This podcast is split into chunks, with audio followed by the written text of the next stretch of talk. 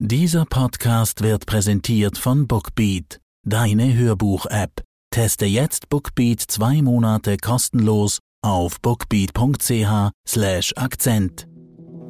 NZZ Akzent.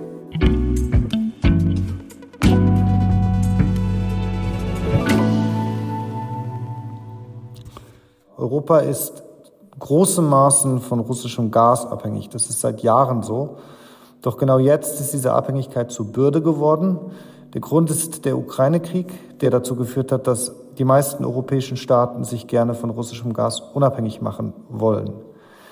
Gerade, gerade in Deutschland ist es ein großes Thema, weil dort ja wirklich in ganz großem Maße das Gas aus Russland kommt. Und was machen jetzt die Länder aus Europa in dieser Situation? Ja, sie tun das, was man immer tut, wenn man einen Anbieter hat, der nicht mehr liefert oder nicht mehr liefern soll. Sie suchen sich eben nach anderen um. Und da gibt es ja in der Welt andere Anbieter und da gibt es vor allem eine, der ins Auge sticht, und das ist äh, Katar. Händeringend suchen die Europäer nach Ersatz für russisches Gas. Nahostkorrespondent Daniel Böhm erzählt, wie der deutsche Wirtschaftsminister Robert Habeck hofft, in Katar fündig zu werden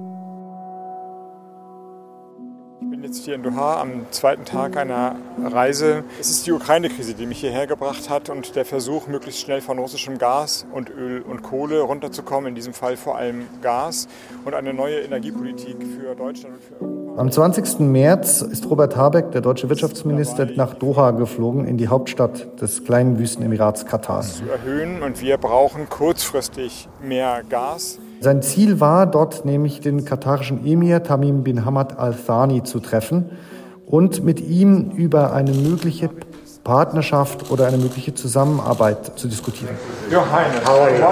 Er ist Habeck also hingekommen und hat den Emir getroffen. Offenbar war das Gespräch sehr gut verlaufen. Er hat nachher auch noch den katarischen Wirtschaftsminister getroffen. Die Presse war auch mit dabei. Und bevor er dann weitergeflogen ist in andere Golfstaaten, er hat eine Tour in der Region gemacht, hat er sich vor die Presse gestellt und hatte dann trotz allem gute Nachrichten zu verkünden. Großartigerweise, und das war ja das Ziel jedenfalls des Besuchs in Katar, kann ich sagen, dass fest vereinbart wurde, eine langfristige Energiepartnerschaft, eine Kooperation einzugehen. Was das im Detail äh, hieß, hat er nicht gesagt, aber er gab damals doch zu verstehen, dass offenbar zwischen den Deutschen und den Kataris so eine Art Einigung besteht, dass man in Zukunft ziemlich konkret in Sachen Gas zusammenarbeiten möchte. Mhm. Das Ziel, was so ein bisschen auch dahinter stand und was ja, weshalb ja Habig auch hingefahren ist und was, was dann, was dann eigentlich so als Quintessenz rüberkam, war, Deutschland und Katar arbeiten künftig in Energiefragen zusammen und Katar kann Deutschland in welchem Rahmen auch immer dabei helfen, von diesem russischen Gas unabhängig zu werden. Das war so ein bisschen das, was, was, was dabei rauskam und was auch ähm, in der ersten Linie dann bejubelt wurde. Wieso ist denn Katar so wichtig bei dieser Suche nach Ersatz für russisches Gas? Katar verfügt über die drittgrößten Gasreserven der Welt. Das ist in der Geschichte begründet, denn Katar war ein Pionier, was die Verschiffung von Gas anbelangt. Mhm. Das hört sich jetzt ein bisschen überraschend an. Äh, wenn man zurückgeht, dann ähm, muss man in die 90er Jahre gehen. Damals war das kleine Wüstenemirat Katar steckte in der Krise. Das Land hatte lange auf Öl gesetzt. Der Ölpreis war damals in den Keller gefallen, Ende der 80er Jahre. Und Katar sah sich deshalb nach Alternativen um, um Geld einzunehmen und hat deswegen ganz stark auf Gas gesetzt. Mhm. Und was Katar damals zu Pass kam, war eine neue Technologie. Das nennt sich LNG, Liquefied Natural Gas. Das ist eine Technik, mit der man Gas in flüssige Form umwandeln kann, indem man es weit runterkühlt auf minus 164 Grad und dann per Schiff an jeden möglichen Ort dieser Erde verschiffen kann. Das ist ein großer Vorteil, wenn man sich bedenkt, normalerweise wird Gas ja durch Pipelines verschickt. Mhm. Zum Beispiel, wenn man sich Russland anguckt, da gab es ja die große Debatte rund um diese Nord Stream 2 Pipeline. Das ist quasi eine Röhre, die durch den, von Russland losgeht, die durch die ganze Ostsee gelegt wurde und dann in Deutschland ankommt. Mhm. Dank diesem LNG, diesem Flüssiggas, ist es aber möglich, auch unabhängig von solchen Transportsystemen, solchen fixen Transportsystemen, das Gas an den Verbraucher und an den Endkunden zu bringen. Mhm. Und das hat den Markt auch verändert. Das hat dazu geführt, dass man katarisches Gas eben auch ohne Probleme nach Europa bekommen kann, was vorher schwieriger möglich war. Der Katar liegt ja tausende Kilometer weit im Wüstensand entfernt. Mhm. Ein Geschäftsmann in Doha, als ich dort war, hat mir dann auch gesagt, dass Qatar damit sozusagen den Weltmarkt im Gas mit erfunden hat. Wir sind gleich zurück. Die Hörbuch-App Bookbeat macht Hörbuchhören so leicht wie noch nie. Beim Spazierengehen, beim Kochen oder während man gemütlich auf dem Sofa liegt. Mit über 500.000 Titeln gibt es bei Bookbeat für jeden Anlass die passende Geschichte. Mit dem Rabattcode Akzent können Hörerinnen und Hörer Bookbeat jetzt zwei Monate lang gratis testen. Auf bookbeat.ch slash Akzent.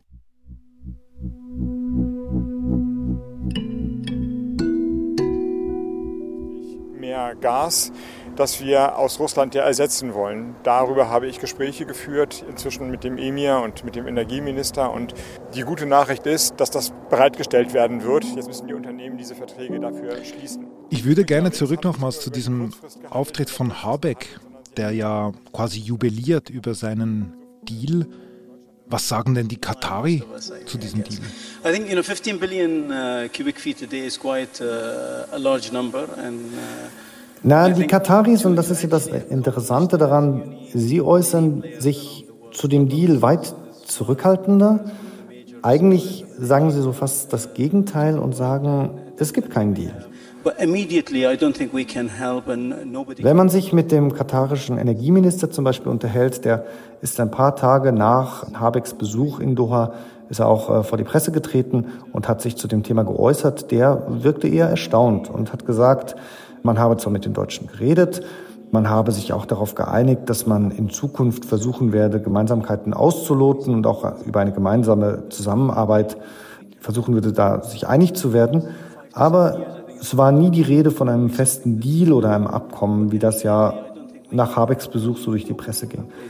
I've said this very clearly. The volume that we're talking about, 30 to 40 percent of gas coming from uh, Russia to Europe, is not something that can be replaced overnight. It needs time.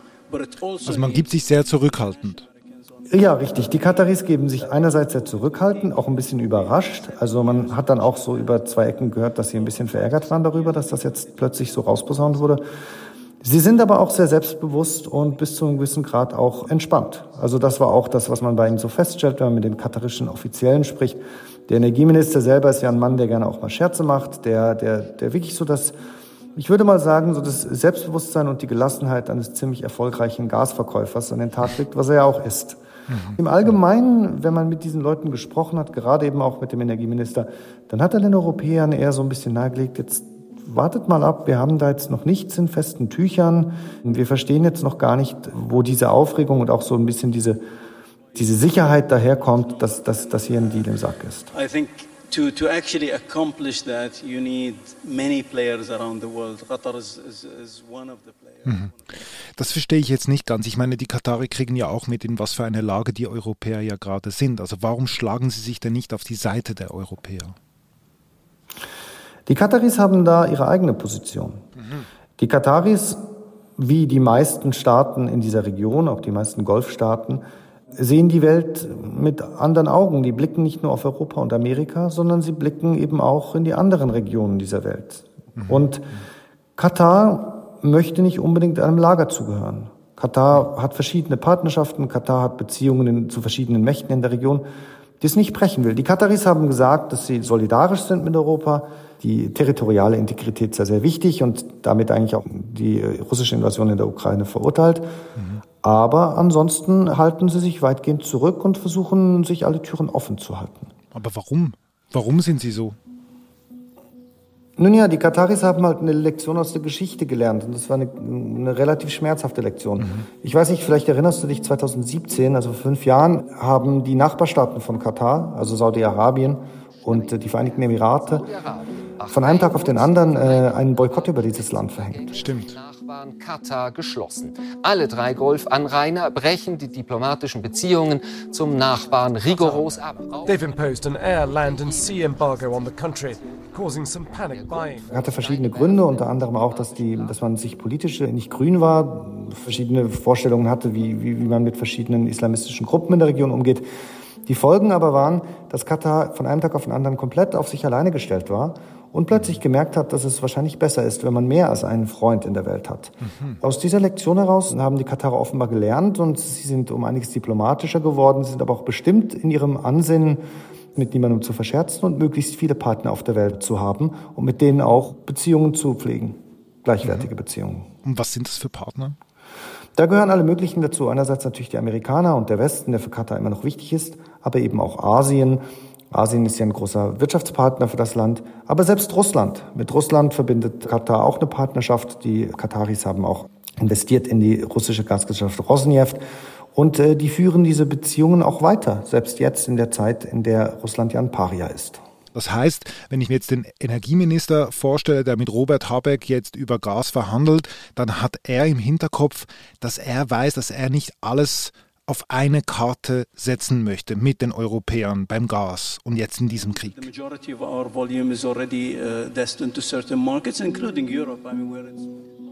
ja, genau, das ist richtig. Und der Energieminister sagt einem auch ganz klar, Geschäft ist Geschäft und Politik ist Politik.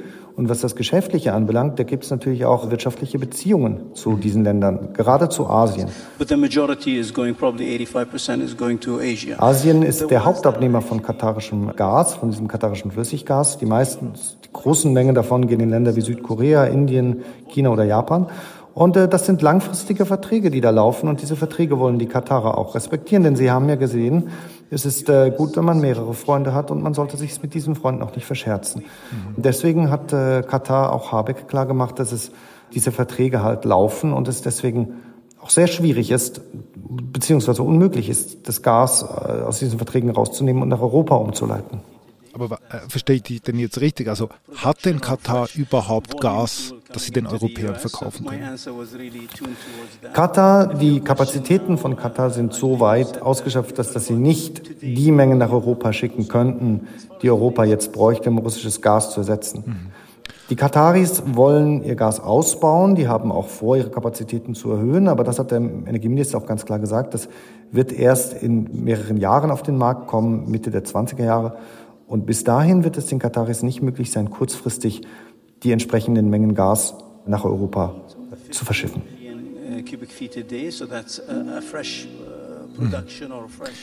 Mir bleibt jetzt noch dieses Bild von Robert Habeck, wie er quasi im Flugzeug nach Katar reist und, und, und um dieses Gas kämpft. Auch der Schweizer Finanzminister ist nach Katar ja geflogen, hat genau das Gleiche gemacht.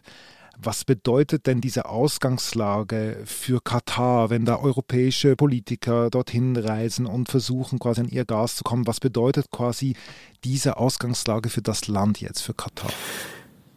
Ja, für Katar ist es natürlich, wenn man so will, eine ideale Situation. Das Land ist ja auch ein bisschen in Verruf geraten, eine Zeit lang, gerade auch im Zusammenhang mit der Weltmeisterschaft mit der Art und Weise, wie dort mit den äh, Fremdarbeitern umgegangen wurde. Es gibt immer wieder Menschenrechtsdiskussionen, die immer wieder aufwachen. Genau diese Fragen werden jetzt ein bisschen zur Seite geschoben, weil das Land so wichtig ist als möglicher Gaslieferant und auch als Partner des Westens. Ich glaube, für Katar ist es ein bisschen eine Bestätigung dessen, was sie eben aus dem Boykott gelernt haben, dass es eben ganz gut ist, wenn man verschiedene Partner hat, wenn man auch ähm, umgarnt und gewünscht ist. Und das führt halt dazu, dass man sich, dass, dass man seine Strategie entsprechend ausrichten kann. Für die Europäer hingegen ist das aber ziemlich ernüchternd. Für die Europäer ist es eine große Ernüchterung und es zeigt halt, dass man eben diese, sich aus dieser Abhängigkeit, äh, dieser Gasabhängigkeit von Russland nicht so schnell lösen kann. Und es ist natürlich auch, es führt natürlich auch zu Debatten zu der Frage, ähm, wie geht man mit der Brückentechnologie Gas um und wie geht man mit den Partnern im Nahen Osten um. Und nicht zuletzt wurde ja in den letzten Jahren, gerade auch mit der Energiewende in Deutschland, aber auch mit der Hinwendung zu alternativen Energieformen darüber geredet, dass diese ganzen Rohstoff- und Petrostaaten im Golf eben nicht mehr so wichtig seien. Mhm. Und äh, die Folge von diesem Ukraine-Krieg hat eben gezeigt, so leicht werden wir auf sie nicht verzichten können.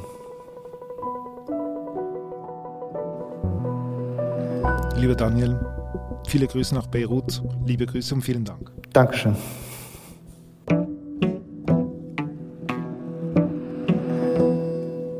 Das war unser Akzent. Ich bin David Vogel.